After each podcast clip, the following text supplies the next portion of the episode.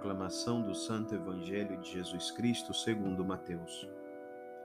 Naquele tempo disse Jesus aos seus discípulos: Nem todo aquele que me diz Senhor, Senhor, entrará no reino dos céus, mas o que põe em prática a vontade de meu Pai que está nos céus.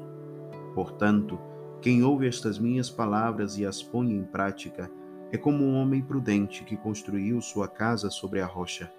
Caiu a chuva, Vieram as enchentes, os ventos deram contra a casa, mas a casa não caiu, porque estava construída sobre a rocha. Por outro lado, quem ouve estas minhas palavras e não as põe em prática, é como um homem sem juízo, que construiu sua casa sobre a areia. Caiu a chuva, vieram as enchentes, os ventos sopraram e deram contra a casa, e a casa caiu, e sua ruína foi completa palavra da salvação. Como cristãos, devemos fazer o propósito de viver conforme os ensinamentos de Jesus. Isso implica que somos chamados a colocar em prática todas as suas palavras. Construir a casa sobre a rocha é fundamentar a fé e a vida com o próprio Evangelho.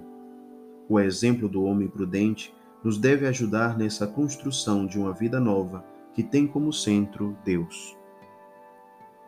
Oremos.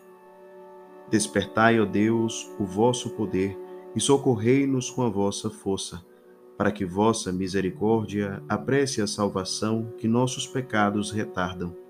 Por nosso Senhor Jesus Cristo, vosso Filho, na unidade do Espírito Santo. Amém.